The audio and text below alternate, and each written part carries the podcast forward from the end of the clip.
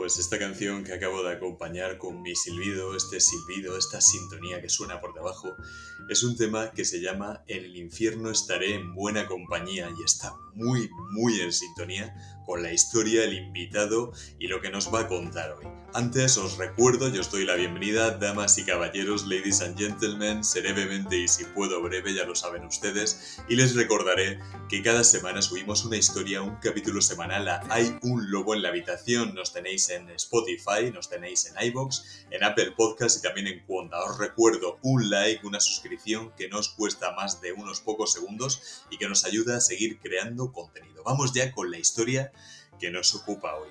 Recuerdo el 24 de febrero que comenzó el conflicto bélico más importante y preocupante que hemos tenido en suelo europeo en los últimos años, en las últimas décadas y que a todo el mundo nos impactó porque no lo esperábamos en absoluto. Rusia invadía Ucrania. A las pocas semanas, yo con mi amigo, compañero y hermano Paco Portero estuve allí, estuvimos recorriendo la frontera y encontrando escenas que no podíamos ni imaginar. Recuerdo perfectamente a las 4 de la mañana viendo decenas, centenas, miles de familias cruzando con maletas, ningún hombre, los pocos que cruzaban estaban o en malas condiciones físicas o les faltaba un miembro o no estaban en buenas condiciones intelectuales y había niños, había recién nacidos que llevaban los soldados en brazos transportándolos a autobuses para dejar su vida, su mundo, sus ciudades, sus casas que seguramente muchas de ellas ya no existían porque los bombardeos las habían destrozado y detrás dejaban hermanos, padres, maridos, abuelos,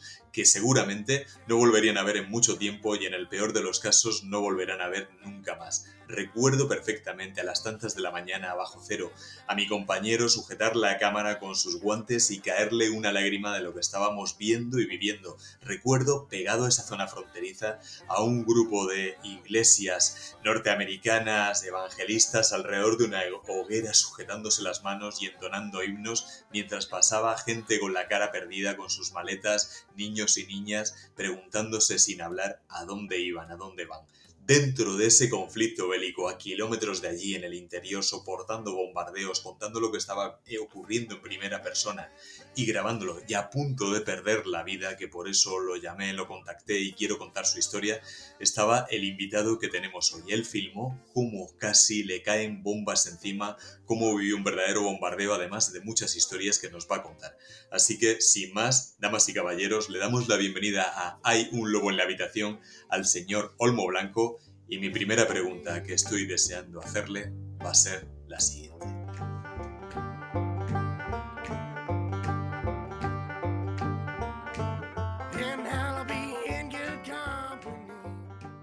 ¿Estás vivo? ¿Estás con nosotros, Olmo Blanco? ¿Cómo te encuentras? Muy buenas, pues sí, aquí estoy.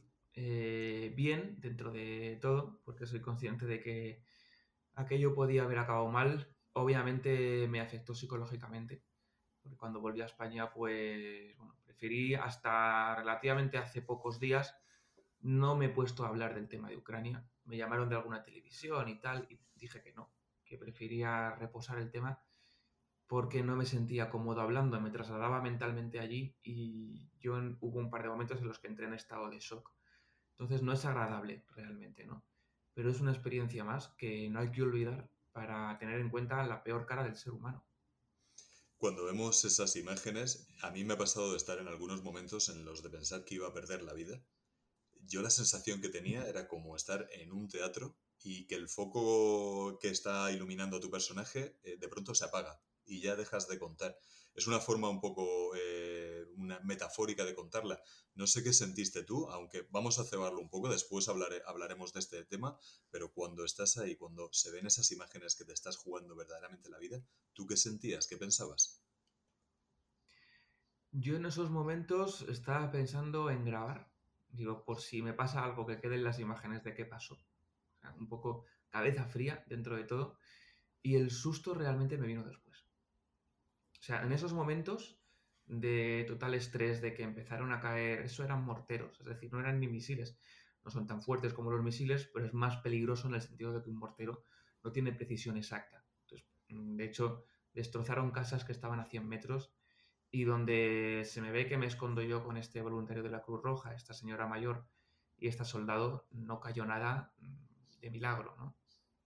Entonces yo en esos momentos estaba pensando nada más que en grabar y digo, bueno, si pasa algo, por lo menos que quede documentado por si, ¿sabes? Pero, pero en esos momentos no piensas ni que te puede caer una boca. A ver, sí, ¿no? Pero no, no me invadió el miedo, me invadió después. La verdad que las imágenes son eh, brutales, son brutales, muy bien grabadas además. Eh, ahí se demuestra un poco la, raza del periodista, del video del reportero o del contador de historias.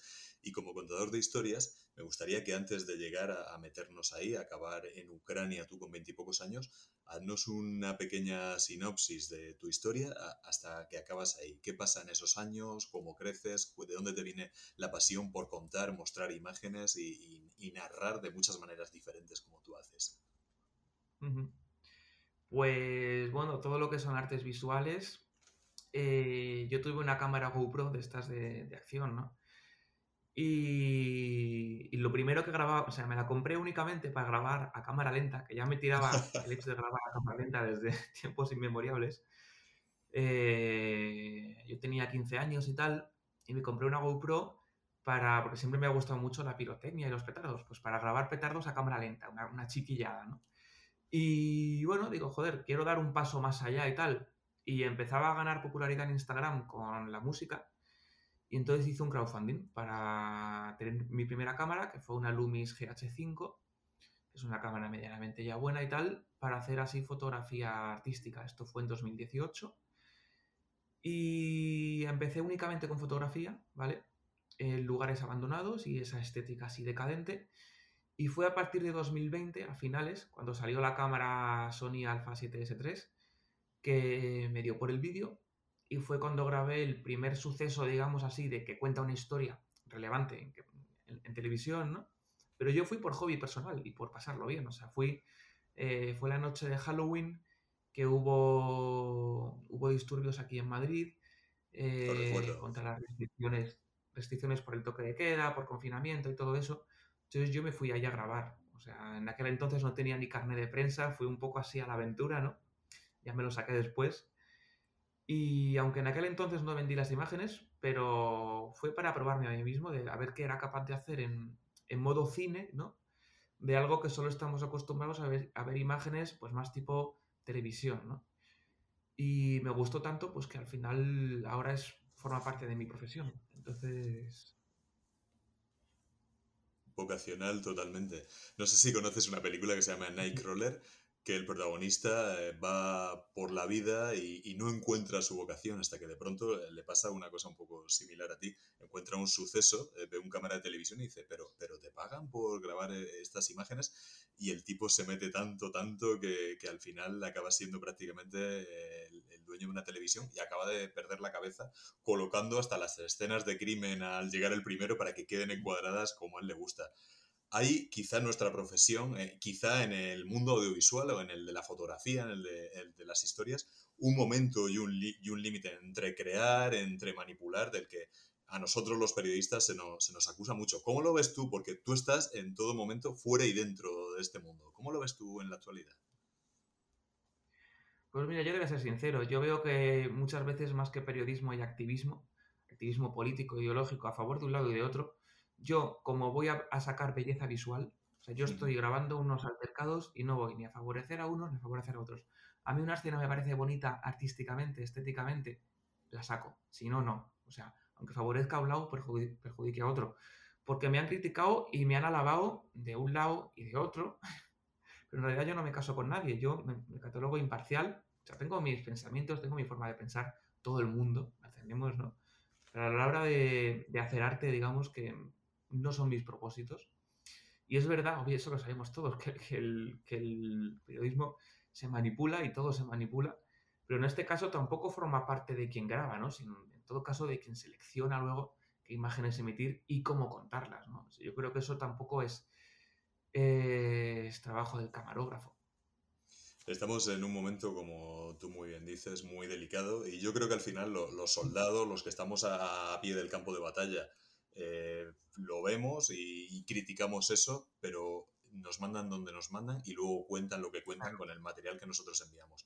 Es, es, un problema y ya no creo que sea ni siquiera de los medios, sino de los verdaderos propietarios de los medios y todo lo que hay por encima. Al final, eh, lo que Sí. tú haces de ir por tu cuenta, las agencias, es la manera ma- más, pura de conseguir informarnos de los que están en una parte y otra del conflicto, y es- pero es muy difícil para el usuario, para la gente de a pie, pues estar pendiente de todo eso y quieren lógicamente fiarse de, de que los medios les contemos. Me decías que empiezas a atraerte por este mundo eh, en ese largo Halloween que se ha convertido, ¿no? Desde 2018. ¿Cómo acabas en Ucrania? ¿Cómo de pronto empieza esta amenaza de la Tercera Guerra Mundial? ¿Cómo ese 24 de febrero en el que estalla toda la invasión de Ucrania decides, me voy a Ucrania a jugarme la vida? ¿Habías estado alguna vez en un conflicto armado como este? No, de hecho es la primera vez que grabo cualquier cosa en el extranjero. O sea, fue un poco así locura. En principio fui a Przemysl, que es la frontera con Polonia, o sea, Ucrania-Polonia, y en principio me iba a quedar allí tres días. Y bueno, pues así se me planteó la ocasión de gente que iba para allá. Digo, oye, voy con vosotros, así, ¿sabes? Y, me adentré sin pensármelo dos veces, además con el carnet de prensa olvidado en, en España. O sea, bueno, fue un, yo soy un desastre. Entonces fue un poco odisea, ¿no? Pero dentro de todo, todo salió demasiado bien para cómo podía haber salido, ¿no? Porque otros no han corrido la misma suerte. Para que la gente se haga, se haga una idea, las imágenes que se han visto de ese largo pasillo llegando de refugiados es muy cercano a, a Premils o como lo quieran pronunciar ellos, porque ya sabes tú que los polacos tienen nombres con Sí, 50 sí, consonantes y una sola vocal. A Llegas mí no allí, se me queda ocurre, ocurre. Yo, yo también estuve allí y te vuelves loco.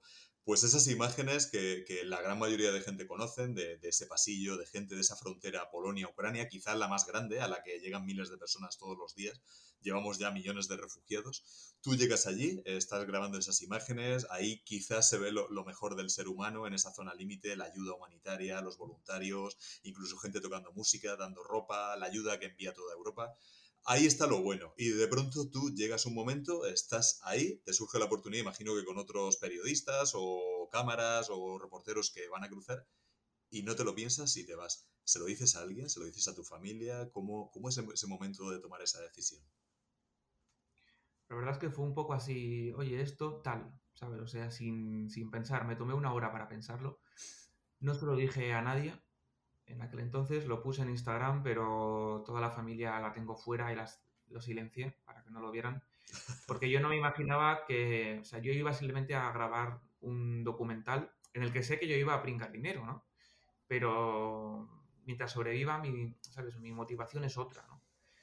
Y no me imaginaba, por ejemplo, que iba a hacer conexiones y a vender imágenes a Mediaset. Hasta que, claro, ya llega un momento en el que aparezco en la tele, ¿no? Y tengo que comunicárselo a los familiares, que eso es una cosa, y amigos, eso es una cosa dura. ¿Dónde estabas en ese momento? Cuando se lo comunicas. Estaba en, en Odessa. En Odessa. Para que se haga la gente una idea, una de las zonas más peligrosas y con mayor amenaza. además en el momento cuando no se paraba de hablar de Odessa, porque por eso fuimos para allá, buscando, buscando un poco de, de cosa, porque se hablaba de un desembarco inminente anfibio de la flota rusa. Entonces, pero voy a conectar un momento el cargador que se me va a quedar sin, Sin sin problema. batería. Te espero, no te preocupes. Que me ha dado alerta del 2%. Venga. Ahí lo tengo. Perfecto. Vale, me estabas diciendo Odessa, momento de peligro máximo inminente. Además, Odessa ha estado bajo amenaza continua y todos los reporteros, periodistas que estaban allí eh, lo han dicho siempre, que, que podía en cualquier momento estallar de la manera más brutal. Ya avisas ahí a tu... estaban los, los- perdona, que estaba la, la flota rusa estaba en el horizonte, o sea, se divisaba desde la playa. O sea, en cualquier momento avanzaban y, bueno, a ver, Odessa no es una ciudad fácil de tomar porque está ro- rodeada por ríos, está muy bien defendida, pero a lo mejor que metan cuatro cañonazos y ya han destrozado. Entonces era ese riesgo, sí, sí.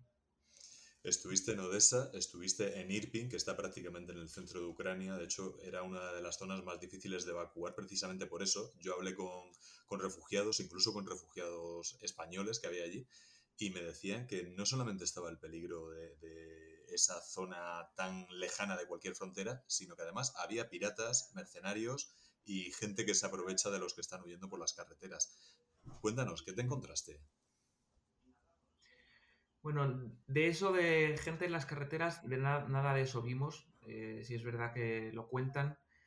Si vimos, por ejemplo, otras, otras cosas como son saqueadores que saqueaban casas de personas que recién huían y luego como estos saqueadores, las fuerzas ucranianas o civiles ucranianos incluso les ataban árboles y les hacían una humillación pública. En un momento en el que además les ponían y llamaban a la prensa diciendo están aquí para que se grabara. Y claro, ahí entra también un papel moral de, en el que yo después me he replanteado, ¿no? Que yo estuve ahí grabando y no sé si hice lo correcto, yo creo que no, ¿sabes? Porque son personas que vale que han hecho mal, pero tampoco me parece lícito y tampoco me parece humano. Yo creo que siempre hay que estar un poco por encima y, y entender que en una situación de guerra pasan estas cosas, ¿no? Pero es duro, es duro ver a personas ahí puestas durante 10 horas, 12 horas atadas a un poste que casi se congelan de frío y tú estar ahí grabándolo. Entonces, son imágenes que se te quedan y que no sabes si hiciste bien en ese momento. Cuando estás a mí ha sido de lo, más duro ¿eh? que he vivido. O sea, cuando estás ahí, imagino que, has encontrado sobre todo el mal, sobre todo la, peor condición del ser humano, aunque, aunque dentro de esos momentos hubiese, hubiese gente que quisiese ayudar, hubiese, un poquito de esperanza. ¿Qué sentimiento tenías tú ahí? ¿Miedo? Eh, ¿Dolor? Eh, ¿Llegaste un momento a anestesiarte? ¿Qué se vive cuando estás ahí viendo cadáveres, gente desmembrada, esas exhibiciones públicas y condenas a esa gente, bombardeos? ¿Qué sientes por dentro? Yo he preferido siempre quedarme con la luz de la esperanza porque afortunadamente he visto a más gente ayudando y haciendo cosas buenas que, que cosas malas, ¿no? Eh, entonces he preferido también mentalmente hacer como esa línea y quedarme ahí. Pero, por ejemplo, en Irpin yo vi una cosa, el, segundo día eh, trasladaban una camilla. Yo en ese momento no estaba ni grabando, estaba simplemente observando qué podía grabar y de repente ves pasar a una persona mayor con un brazo cortado por aquí, yo estoy sangrando. Entonces, esa imagen mm, se te queda, se te queda y no es nada agradable de ver en persona. son, duros. Verlo por, por, televisión te dice, hostia, pero verlo allí con el olor a sangre mm, es muy duro, es muy duro. Eh, imagino que en muchos momentos te llegaste a sentir diciendo, ¿qué hago aquí? ¿Verdad? Saldrías de tu cuerpo ahí un poco, verías la escena y dirías, ¿qué, mm. qué, narices estoy haciendo aquí? ¿En algún momento fue especialmente intenso? Eh, sí, bueno, ese, ese, momento, el de los civiles que estaban atados a los pósters, y luego después del bombardeo, que ahí yo entré como medio en shock. Entonces, en el momento en el que me sacaron, y me di cuenta de lo frágil que es la vida humana. Ahora en este caso la mía, ¿no? Y, o sea, que, me llega a caer un trozo de metralla, ya no una bomba encima, sino un trozo de metralla que te atraviesa. Porque estas imágenes que hemos visto, que se ha dicho, coches tiroteados, ¿quién iba adentro? No son coches tiroteados, es metralla. Es un trozo de metralla, explota y, puede mm, atravesar algo a 100 metros. Entonces no tiene por qué haber caído, caído una bomba ahí mismo. Aunque hubiera caído a 50 metros, nos hubiera atravesado. Entonces, claro, es darse cuenta de lo frágiles que somos. Y, fue ahí cuando ahí entré en shock. Cuéntanos ese momento, cuéntanos cuando de pronto comienzas a escuchar ese, bombardeo, estás acompañado, estás grabando. Descríbenos tú, aunque sé que es muy difícil, ya me lo has dicho, esa secuencia, esas imágenes que, que salieron en televisión, se vieron en Telecinco, se vieron en 4 y creo que dieron prácticamente mm. la vuelta al mundo. ¿Cómo las viviste y cómo las grabaste? Eh, pues yo eh, no estaba grabando, o sea, sonaron dos bombas, sonó una boom, y ya la soldado se puso en estado de alarma. Eh, luego sonó otra, que ahí fue justo cuando se me ve grabar, estoy así de lado y tal, que se ve una persona correr. O sea, tuve un poco la perspicacia y la cabeza fría de grabarlo, pero más que nada pensando, joder, hay un bombardeo justo encima. Si pasa algo que quede documentado para que si yo no lo cuento, que al menos mi cámara pueda decir qué pasó, ¿no? Si alguien la recupera. O sea, fue un poco mm, grabarlo por eso. Y por eso que me grababa a mí mismo, ¿no? Para decir, oye, mm, si no estoy, estoy aquí. Por eso que doy la vuelta al estabilizador y me grabo a mí corriendo para que un poco quede constancia de, de quién era esa persona que estaba grabando eso, ¿no? En caso de que hubiera pasado algo. O sea, fue principalmente ese pensamiento que me atravesó en cuestión de unos segundos. Y bueno, agradezco en parte haberlo tenido porque podía haberme quedado así paralizado y no haberlo grabado. Y yo en ese momento sí considero que, que tuve un poco cabeza fría de hacerlo, ¿no? Pero esos momentos en los que estamos en el refugio, de los cuales creo que yo envié, envié unos segundos, pero eso fueron cinco minutos que se nos hicieron realmente eternos, porque empezaron a caer bombas y no sabíamos dónde. Para quien, nos, para quien nos esté escuchando, las imágenes, justo lo que describe, vas huyendo, vas acompañado de la soldado, vas también con un reportero gráfico, eh, salir los tres huyendo, de pronto se ve como una casa, un esqueleto en construcción o abandonada o destruida, y os metéis ahí en, en su sótano, ¿no? En ese momento estáis ahí agachados, se os oye solamente respirar, e imagino que, que el ambiente se podía cortar prácticamente con un cuchillo, y hay un momento en el que decidís salir. Tú tuviste la sangre fría de grabar en ese momento, pero la verdad es que ninguno sabemos cómo vamos a reaccionar eh, en un momento así. ¿Cómo es esos cinco minutos que tú dices ahí esperando y cómo es decidir salir? Porque imagino que a mucha gente el miedo le haría ni salir, te quedas bloqueado. Vosotros tuvisteis la, cabeza fría de poder hacerlo. ¿Cómo son esos cinco minutos y esa huida? Pues mira, eh, afortunadamente había una soldado profesional, no una civil armada. Entonces eso, claro, son personas que están entrenadas para este tipo de situaciones y para el estrés. Entonces fue la que nos guió a salir en el momento concreto. Si no llega a estar esta soldado allí, nos hubiéramos quedado, porque no era un reportero gráfico quien iba conmigo, era un miembro de la Cruz Roja. Es que, es que lleva un, sí. un chaleco y parece de prensa, pero no, es, es de la Cruz Roja, que fue el que luego nos metió en una ambulancia. Y la otra señora es una, es una señora mayor que estaba huyendo de Irpin y justo nos pilló ahí el bombardeo. Entonces, esos, esos momentos, claro, yo considero que ahí, no, ahí, ahí estaba totalmente consciente. No estábamos paralizados, yo creo que ninguno, ¿eh? o sea, no nos paralizó el miedo. Estábamos en alerta de, de salir en cuanto... Porque es que además, claro, eso no está grabado. Un momento en el que salimos y luego tuvimos que volver a entrar otra vez, porque volvieron a caer bombas. Entonces, la segunda vez que salimos, que ya fue la que sí pude grabar, ya fue cuando a toda leche nos fuimos en ambulancias hasta prácticamente Kiev. Y ahí sí que se notaba un poco el, miedo que teníamos, que el conductor, que era el, el, señor este de la Cruz Roja, estábamos ya bastante fuera de peligro y él seguía conduciendo, seguíamos alejando, ¿no? Porque es, como que se te mete en, la cabeza, y claro, y, nosotros queríamos ir aún más lejos, ¿no? De huir. Pues es, es, eso, ¿no? De que no piensas ya que ya estás fuera de peligro, que, que pues sigues huyendo quizá salió por ahí, ¿no? Ese momento de, de, que el miedo no te hace pensar. ¿Tú pensabas ahí en algún momento o estabas seguro de que ibas a morir? Era consciente de ello, de que podía pasar, por eso que estaba grabando, ¿no? Pero bueno, tampoco... O sea, sí, realmente sí lo pensaba. Sí, sí.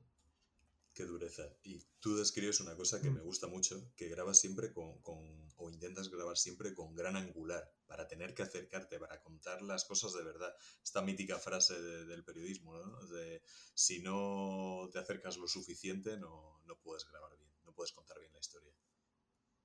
Sí, sí, exactamente. O sea, yo de hecho a Ucrania llevé, llevé un, un gran angular únicamente y así me forcé a mí mismo. Digo, mira, mmm, si grabo algo que es que si no, no me gusta estéticamente. O sea, a mí las cosas grabadas desde lejos no me transmiten lo mismo. A mí me gusta gran angular porque además me permite desplazarme con el estabilizador, me permite moverme a través de la escena, ¿no? Entonces, descubrir cosas al espectador que no estaban y que luego ve según hay una progresión en el vídeo. Cosa que a lo mejor con un teleobjetivo, pues no te permite. O sea, te permite a lo mejor mover el teleobjetivo, pero no moverte tú y que seas tú la persona, o sea, da esa sensación inmersiva, ¿no? De estar ahí. Entonces, como yo fui con propósito artístico, pues es un poco eso lo que buscaba, ¿no? Entonces, por eso llevé únicamente el gran angular. ¿Lloraste grabando en algún momento? Sí, sí, eh, más de uno, bueno, no grabando exactamente, porque en esos momentos, cuando uno se pone a llorar, mm, deja de grabar, porque a lo mejor lo que... se lo te que empaña y no ves. Sí, no, aparte de eso, lo que te sale es la sensibilidad y es la empatía y lo que te sale es ayudar a otras personas que, lo están pasando mal, ¿no? Entonces, es en esos momentos cuando uno rompe a llorar. Pero vamos, que no quiere decirse que es cuando, cuando más está sufriendo. Hay veces en las que se llora de la emoción también, de ver que, incluso en los peores momentos hay gente que se juega la vida para, para ayudar a otros. yo creo que he llorado más por eso y a posteriori he llorado más por eso, por ver que la llama de la esperanza es siempre más fuerte que la oscuridad del miedo. Vaya palabras de, un joven de veintipocos años que consiguió allí unas imágenes impresionantes y te trajiste mm, algo muy malo, pero también has sabido sacar lo bueno. Una vez estando allí, habiendo vivido lo peor y lo mejor del ser humano, una pregunta que hago siempre en mis entrevistas. ¿Crees que el ser humano es bueno o es malo? Yo quiero pensar que somos buenos por naturaleza, pero estamos en un sistema que nos hace estar corrompidos. Porque las estructuras de poder yo creo que corrompen. Yo creo en el, en el humanismo, creo en el, digamos, vamos a decirlo, en el paleoanarquismo. Es decir, en, una vuelta. Y yo creo que para que el ser humano sea bueno por naturaleza necesitamos volver a la esencia, a la esencia del trabajo, a la esencia del contacto con la naturaleza. Y yo creo que ahí seríamos buenos. Lo que pasa es que es tan utópico es simplemente inalcanzable y yo creo que además el mundo va cada vez más al egoísmo, ¿no? Y bueno, pues lo tengo descartado. O sea, lo veo como, como idea, pero lo tengo descartado que eso sea plausible. Yo estoy un poco dividido. Por un lado pienso, eh, la biología, eh, nada más nacer, estamos hechos para competir y, que podamos aparearnos y procrear eh, los mejores, los, los, más aptos o superando al que tenemos simplemente al lado. Pero luego tenemos esa parte creativa, esa mente, esa empatía que te da un poco a entender que estamos hechos con más tela de la que necesita nuestro traje. Y creo que ahí, en ese equilibrio, esa, esa balanza, pues salen unos y otros pero no estoy muy convencido de, ninguno de, ninguna de las dos. Vamos a dejar un poco el tema de Ucrania para que se quede la gente con un buen sabor de boca y después de la catarsis que has hecho tú, cuéntame algo muy bonito, algo que vieses allí que te haya ayudado a traer esa luz, eh, esa esperanza, alguna pequeña anécdota, imagino que muy buena encontrarías también. Pues mira, hubo un momento especialmente emotivo en el que durante media hora ves a personas que están ayudando, personas que todavía tienen fuerza y tienen resistencia, incluso algunos con 70 años, que están ayudando a, otras personas a salir de, Irpin. Y de repente hay una señora eh, mayor que va sola, que nadie la ayuda. Yo esto además lo vi desde lejos, o sea, se lo llego a ver desde cerca, no, sé qué hubiera pasado, ¿no? Y, y, de repente una señora, otra, otra señora mayor, que está sentada pues como en una cosa que habían puesto, como una camilla que habían puesto de Cruz Roja, ve a, esta otra persona y claro, es también mayor, no puede ayudarla, no puede cargar con ella, pero lo que le sale del corazón es darle un abrazo. Pero es un abrazo mm, distinto a todos los que yo he visto. Y ese momento emociona. O sea, que lo único que puede darle es, es ese abrazo, se levanta como puede con las muletas y se lo da. O sea, para mí ese momento, y además eran desconocidas, porque luego me acerqué ya por, por verlo, ¿no? Y se notaba que eran desconocidas. Estaban las dos llorando y eran totalmente desconocidas, no eran ni vecinas ni nada. Y, se abrazaron ante el horror, ¿no? Entonces eso, ese momento fue especialmente emotivo. y me hizo recobrar la esperanza, ¿no? De decir, hay algo todavía. Fíjate, ese hay algo, ese pequeño detalle, esa cosa que no va a abrir ningún periódico ni, se recordará mm. dentro de, muchos años, pero cuánto dice de, lo que te llevas tú, de tu visión y, de lo bueno que queda aún en escenarios tan terribles como esos, ¿no? Esos abismos ahí que está lo, mejor y lo peor del ser humano que a mí me fascina. Yo también fui a la frontera por eso, me encontré en la misma situación que tú. Por trabajo volví y no crucé, pero estuve a punto de, ir a, a Leópolis. Me acuerdo que después de ver esas imágenes brutales, esas imágenes que se emitieron en televisión, que tú habías conseguido, tu testimonio gráfico de, huir, de salvar la vida in extremis de, aquel terrible bombardeo. Eh, ya ibas a coger el avión y me acuerdo que te envié un mensaje de felicidades por tu buen trabajo, eh, vuelve a casa, has conseguido salvar eh, una de tus siete vidas de gato.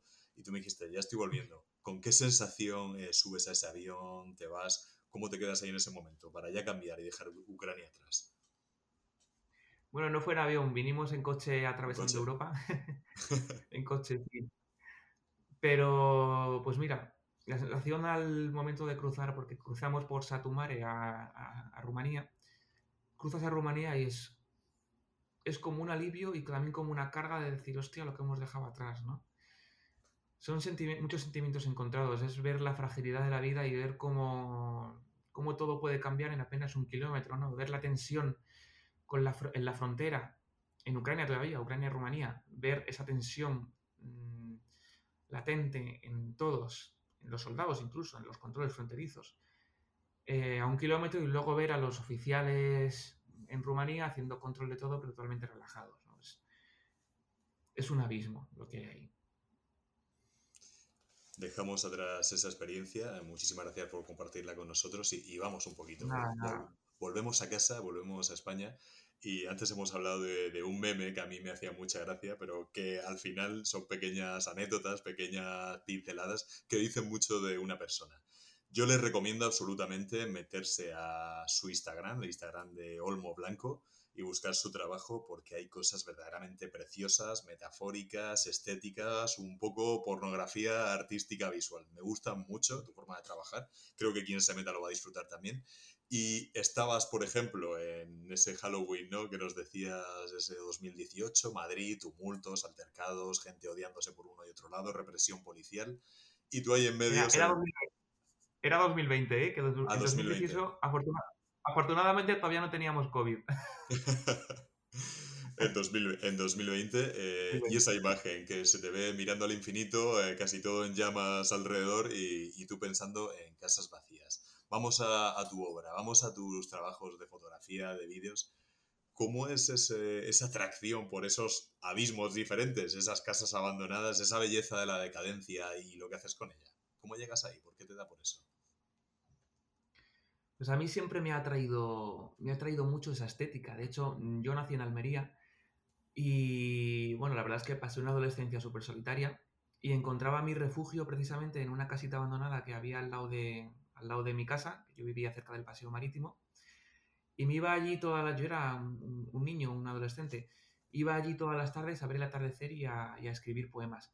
Entonces ya esa, esa, atracción va como un poco intrínseca en mí, ¿no? Eh, por esa decadencia, porque me transmite... Hay gente que dice, uy, qué mal rollo. A mí no, a mí me transmite una paz inmensa, porque son lugares en los que se respira silencio, no hay nadie. Es la invasión de la naturaleza, en lo humano, ¿no? Es, es también muy, muy metafórico, ¿no? muy filosófico, porque ves cómo la naturaleza al fin y al cabo siempre gana, ¿no? sobre, sobre las construcciones que podamos hacer, y es muy metafórico sobre cómo va a acabar todo, ¿no? consumido por el mundo natural, que es, es más poderoso. Te atrae, imagino, mucho entonces ese tipo de ciencia ficción, ¿no? Steampunk, posapocalíptica, en la que la naturaleza recupera lo que es suyo. Es un poco a lo que juegas también, ¿no? Retrofuturo, por así llamarlo. Hay una publicación tuya, eh, la del tiempo, que se ve una persona así anclada en salón de una casa vacía con el techo, que está anclado a los mm. relojes e intentando, intentando salir. ¿Te obsesiona el tiempo? ¿Te preocupa? Porque antes hemos hablado de tu edad y no querías que se dijese exactamente tu edad cuando eres eh, absurdamente joven, eres súper joven, pero veo que el tiempo te preocupa. ¿Es así? Eh, sí, demasiado. ¿Por qué? Y ojo, me preocupa y a la vez me inspira. y a la vez agradezco el sufrimiento. Porque como artista melancólico que me, que me catalogo, agradezco, hay muchas veces a los que he estado sin sufrir y digo, joder, necesito sufrir. Bueno, el tiempo me preocupa porque he tenido una, no sé, una concepción de lo que significaba la muerte desde muy temprano. Entonces, claro, pues eh, para mí es una línea entre la vida y la muerte. Entonces, claro, esto es muy personal, pero tampoco le veo sentido a la existencia. Me catalogo como nihilista. Eh, es, un existencialismo, además, ateo, porque no creo en nada más allá. Entonces, claro, lo cual pone eh, un fin a toda nuestra existencia. Entonces, tiempo es lo único que tenemos, no creo, yo creo que me muero y no hay nada más, ¿no? Entonces, claro, es una filosofía que te pones a analizarla y dices, hostia, ¿cuál es el propósito de todo si todo es finito? Es un poco egoísta, ojo, es un poco egoísta esta filosofía y es también nihilista. Pero es en la que yo me siento identificado y muchas veces pienso, si yo creyera en algo más allá, no tendría este problema, porque pensaría que el tiempo es ilimitado en el sentido de que mi existencia, de algún modo u otro, ¿no? sea en la reencarnación, sea en el cielo, sea... O sea, yo envidio a la gente que cree, de verdad. Y ojalá me pasara algo a través de lo cual pudiera creer en, en algo más allá, porque se me acabaría este sufrimiento. Pero claro, también se me acabaría mi inspiración, posiblemente. Entonces, no sé qué elegir. Tienes ahí un, don y una maldición que, que, van de la mano. He hablado... Sí, sí. He hablado últimamente en entrevistas. A mí también es un, un tema que me, me, obsesiona y me preocupa mucho. El tiempo, lo mal que afrontamos o la negación que tenemos aquí con la muerte que nos lleva a tener una vida eh, sin tenerla en cuenta y no aprovecharla lo, suficiente. De hecho, una de las personas que he entrevistado, Noah Igón, NH487, dice que vosotros los mortales, eh, los que no os habéis enfrentado a enfermedades graves o, momentos por enfermedad en los que tenéis la muerte muy cerca, no valoráis, no aprovecháis el tiempo.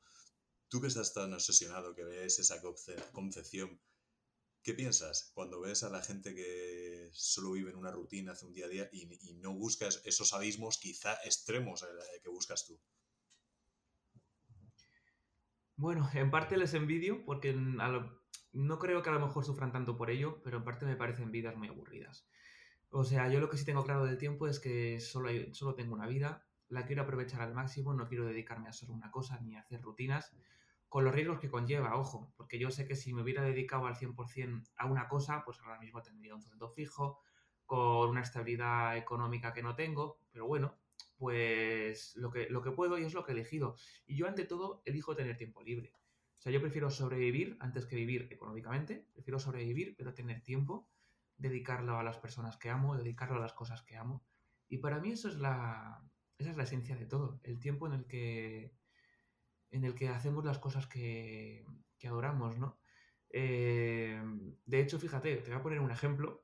Cuando he venido de Ucrania, lo último que he hecho ha sido cobrar las facturas a Mediaset. Porque antes he estado... ahí andamos todos, ahí andamos todos. lo primero que hace cualquier periodista es cobrar la factura, ¿no? Pues yo lo último. Me han tenido que dar toque de atención de Mediaset para que, oye, Olmo diga, sí, es verdad.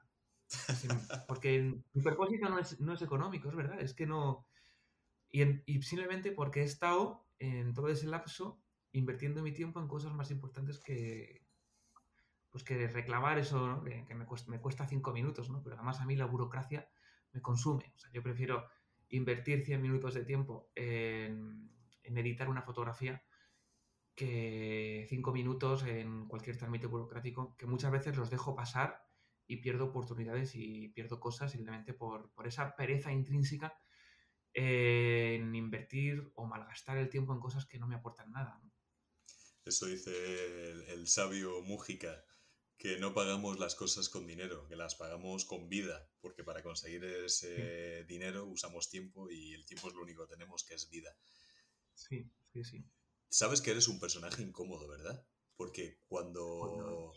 quiero, quiero decir que cuando, por ejemplo, yo lo he observado, eh, hay como unos poseedores de la verdad o cada expertos en su campo que no quiere que se, que se meta nadie. Te habrá pasado en Ucrania, creo que te ha pasado de hecho, que los que se consideran los periodistas de guerra, los expertos, no les gustaba que hubiese otra gente que quisiera contar la historia o, que estuviese narrando el conflicto o que estuviese aportando imágenes como hacías tú y te pasará en muchos campos, porque al no ser clasificable, al no ser fácilmente ubicable como un estereotipo, cuando alguien dice, ah, este chico está en la guerra, y se meten a tu perfil y de pronto ves que cantas, que haces fotografía creativa, que haces vídeos y tal, eh, no saben por dónde atacarte, eh, no saben por dónde clasificarte y, no saben cómo hacerlo contigo.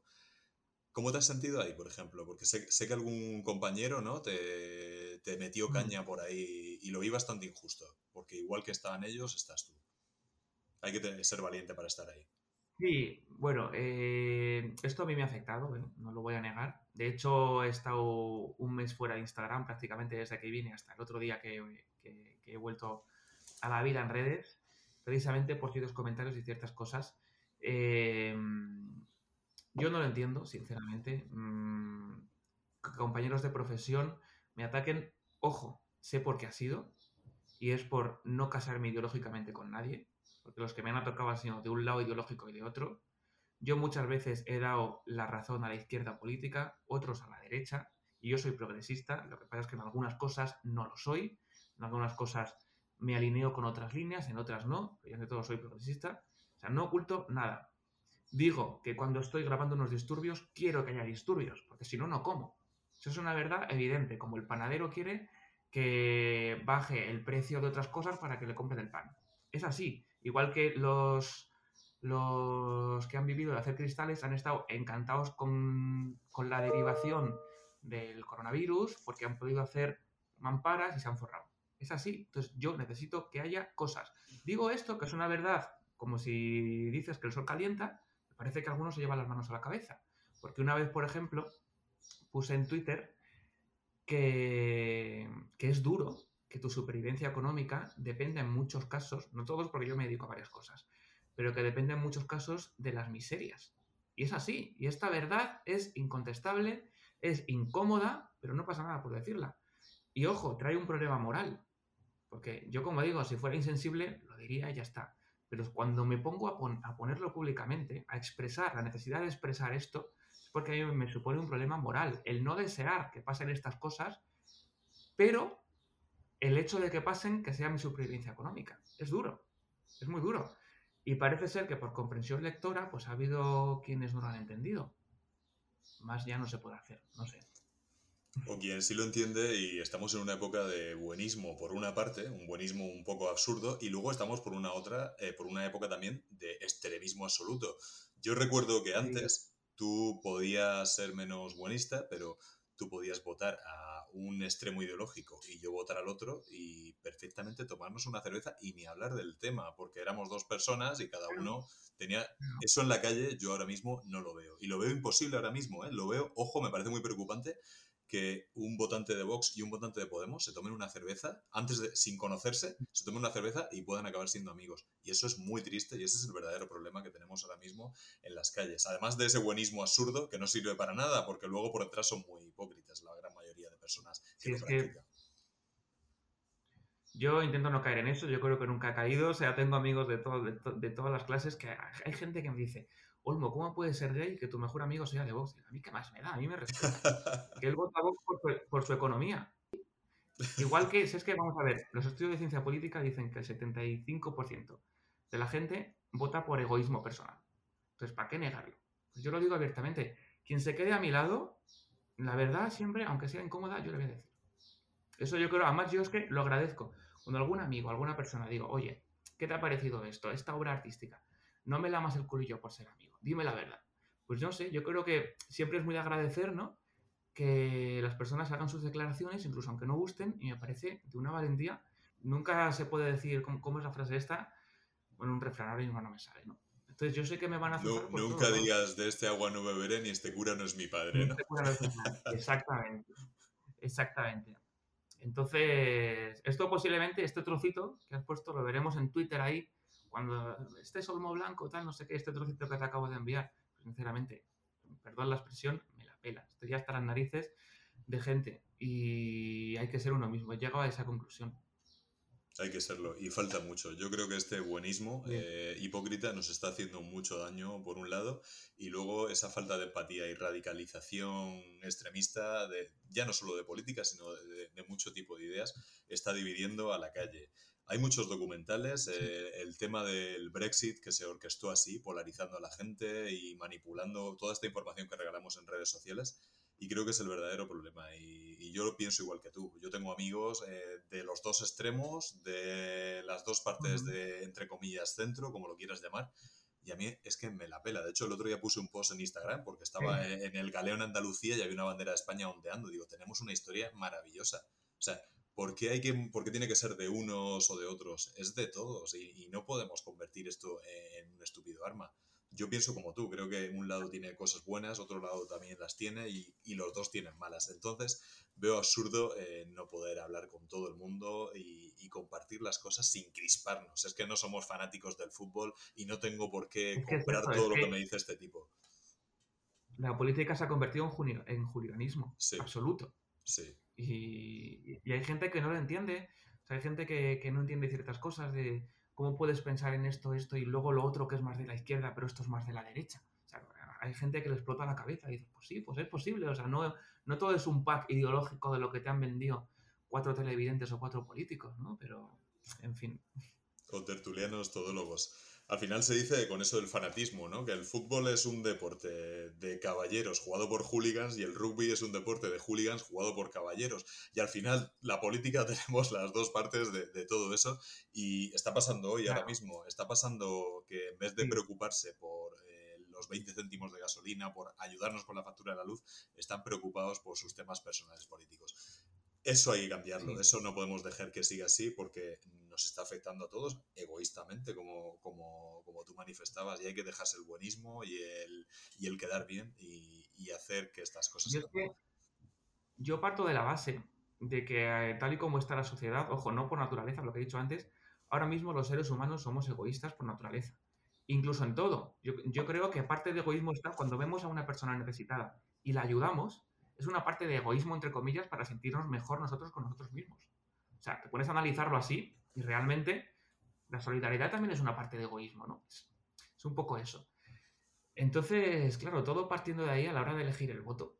no nos engañemos. O sea, aunque no sea por la economía, aunque sea porque nos sintamos más seguros en las calles, o porque este va a defender mejor mis intereses laborales, o porque no sé qué, pero cada uno votamos lo que consideramos mejor para nosotros. Yo ahora mismo, si fuera funcionario, estaría a lo mejor defendiendo al gobierno porque no sé qué, y si fuera esto, estaría dando otro, discurso totalmente distinto. Pero como soy autónomo, pues a lo mejor me toca darte este. Y es, otro refrán, cada uno habla de la feria según le va en ella, ¿no? Si es que el refranero español es muy rico. Es muy rico y muy sabio. Absoluta verdad. Sé que te queda poquito tiempo. Eh, se me han pasado estos 45 minutos y 10 segundos que me marca volando. Así que me gustaría hacerte eh, las últimas preguntas y, y, que nos emplace esto a hablar más veces, porque ha sido un verdadero honor. El Olmo Blanco. Sí, te he dicho que tenemos hasta la, hasta 1 y 5, 1 y 10, pero me han confirmado por el WhatsApp que un poco más, o sea, que tengo hasta y media, por si quieres más, mm, ¿sabes? Ir más tranquilamente. Perfecto, perfecto, sí. Por, por, mí, por mí mucho mejor, porque es un lujo tenerte aquí hablando. Vamos a ir al, tema, al tema entonces de tu música que de pronto, por si ya eras suficientemente poco clasificable o fácil de ubicar, a la gente que le tranquiliza mucho más tener a las personas este, estereotipadas, eres contratenor, eh, pero además de música de siglo XV, siglo XVII, siglo XVIII, son, son, las que te gustan a ti, ¿no? ¿Cómo te surge eso?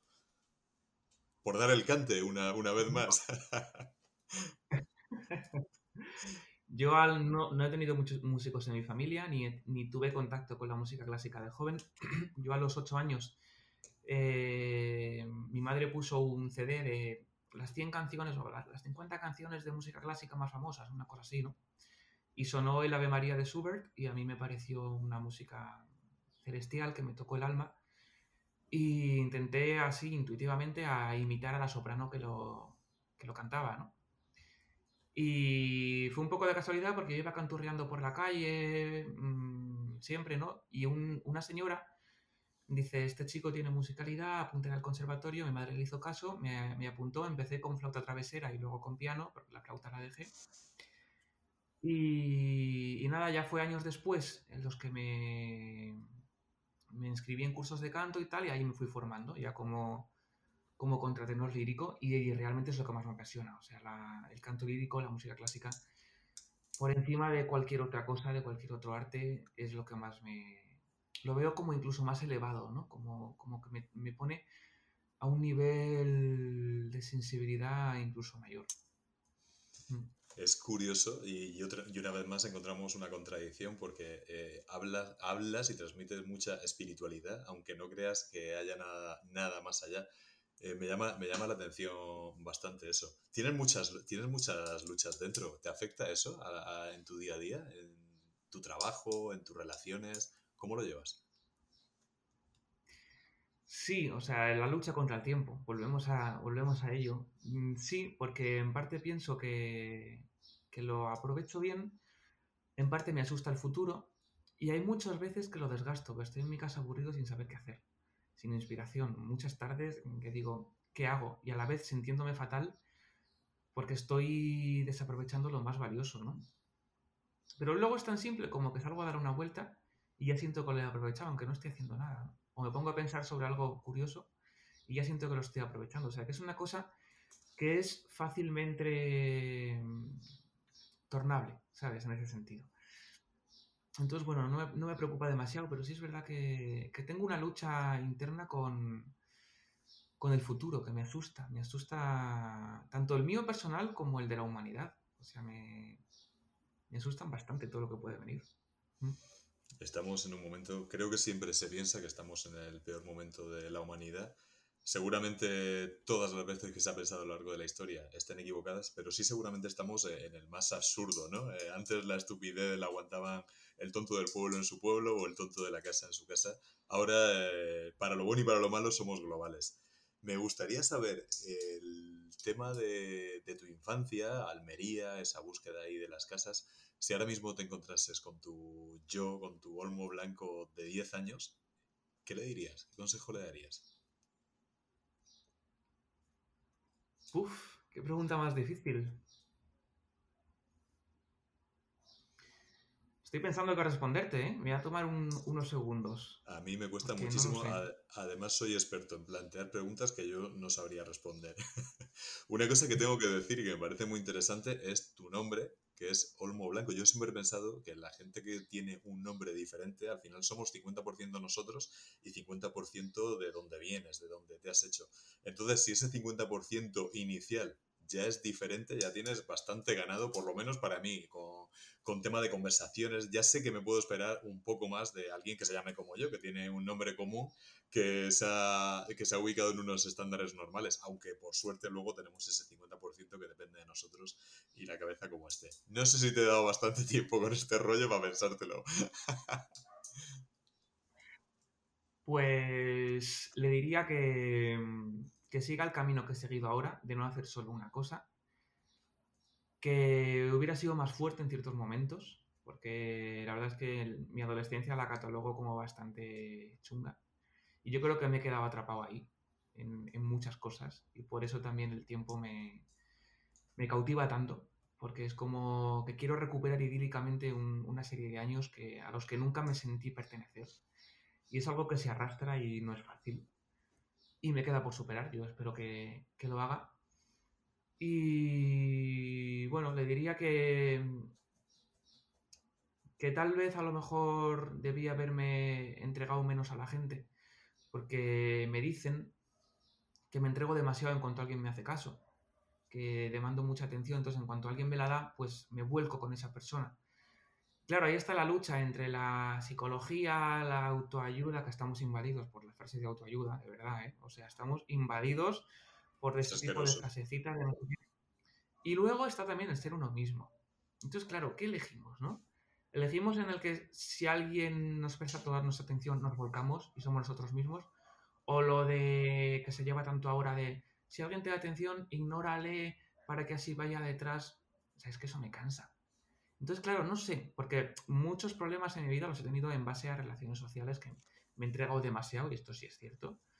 Y luego, pues, me he dejado engañar por, ciertas cosas, ¿no? Y eso también ha sido, me ha causado mucho sufrimiento. Y no sé, ese es ahora mismo mi mayor problema con respecto a mi pasado, ¿no? qué, debería haber hecho con respecto a esto? ¿Entregarme tanto o no? Y no, es que no pensé dar una respuesta concreta, porque también es verdad que he sido yo mismo y el que soy ahora es gracias a lo mejor a todo eso que he pasado. Entonces, mm, no sé. Me gusta más el futuro que el, pasado, ¿eh? O sea. Por lo que veo, utilizas el corazón también en modo gran angular, ¿no? Te acercas ahí a, impactar lo máximo posible y que sea de verdad. Bueno, es que yo creo que es la base de todo, ¿no? Es el corazón. Si es que sin eso que perdemos la esencia sin actuar desde el corazón, ¿qué vamos a hacer? Como humanidad, ¿no? Yo creo que nada. Lo, ya lo dijo en, la película Realizador de Chaplin, sentimos eh, pensamos demasiado y sentimos muy poco, ¿no? Es que es eso. La sensibilidad es la que lleva la empatía. Entonces, todo, todo es a partir de ahí. A partir de la empatía somos menos egoístas, que siempre, siempre lo vamos a ser, pero somos un poco menos. Y es como podemos conseguir cosas, avanzar y ser mejores personas. Muy cierto, muy cierto y muy verdad. Me interesa mucho eh, eh, esa, esa, lucha constante y me hablabas también de, otro de los viajes en el tiempo que es el que más te preocupa. Y con ese terminamos. ¿Qué le preguntas a tu yo del futuro, al Olmo Blanco de dentro de 5, de dentro de 10 años? ¿Qué te gustaría preguntarle? Pues varias cosas. Si voy a ser feliz, si voy a sentirme realizado, cómo habré aprovechado el tiempo, si voy a sobrevivir ante ciertas cosas de la vida ante las cuales me considero demasiado inmaduro. Y, y sobre todo si voy a poder vivir de mis profesiones, cosa que ahora mismo sinceramente no veo clara. Entonces es una lucha contra eso. Y yo pongo mi esfuerzo, pongo mi talento, pero no veo nada claro el futuro en ese sentido. Entonces no sé, el tiempo dirá. Talento y pasión, pues Olmo Blanco, gran angular en la mente, en el corazón y en todo lo que te entregas y te apasiona. Ha sido un verdadero honor tenerte aquí en, en el podcast. en Hay un lobo en la habitación. Y no sé si te gustaría hacer alguna despedida, dejar algún mensaje y me encantará hablar más adelante y que esas preguntas que has planteado sean respondidas de la mejor manera y las podamos hacer dentro de 5 o 10 años, que será un verdadero honor. Esperemos, esperemos. Por mí sería un placer. Igualmente. Pues nada, un placer hablar contigo. Eh, cuando quieras volvemos a hacer otro podcast, otro, otra videollamada. Y nada, ya veré a ver cómo ha quedado. Yo creo que bien, porque cuando uno habla, ¿sabes? Se pone a hablar y luego a lo mejor he dicho cualquier gilipollez de la cual no soy yo consciente. Pero bueno, esperemos que no. Ha sido un honor, has hablado muy bien y has contado las cosas de, de verdad y desde el corazón. Muchas gracias, Olmo. Venga, a ti, un abrazo. Un abrazo. Gracias, igualmente.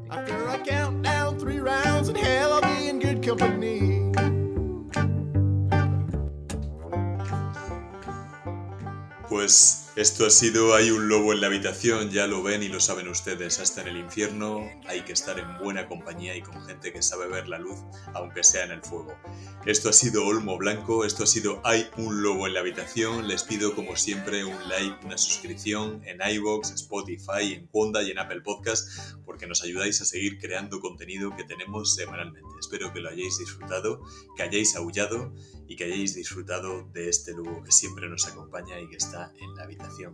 Ladies and gentlemen, bienvenidos. Cuando quieran pueden volver aquí a nuestro salón. Hay un lobo en la habitación.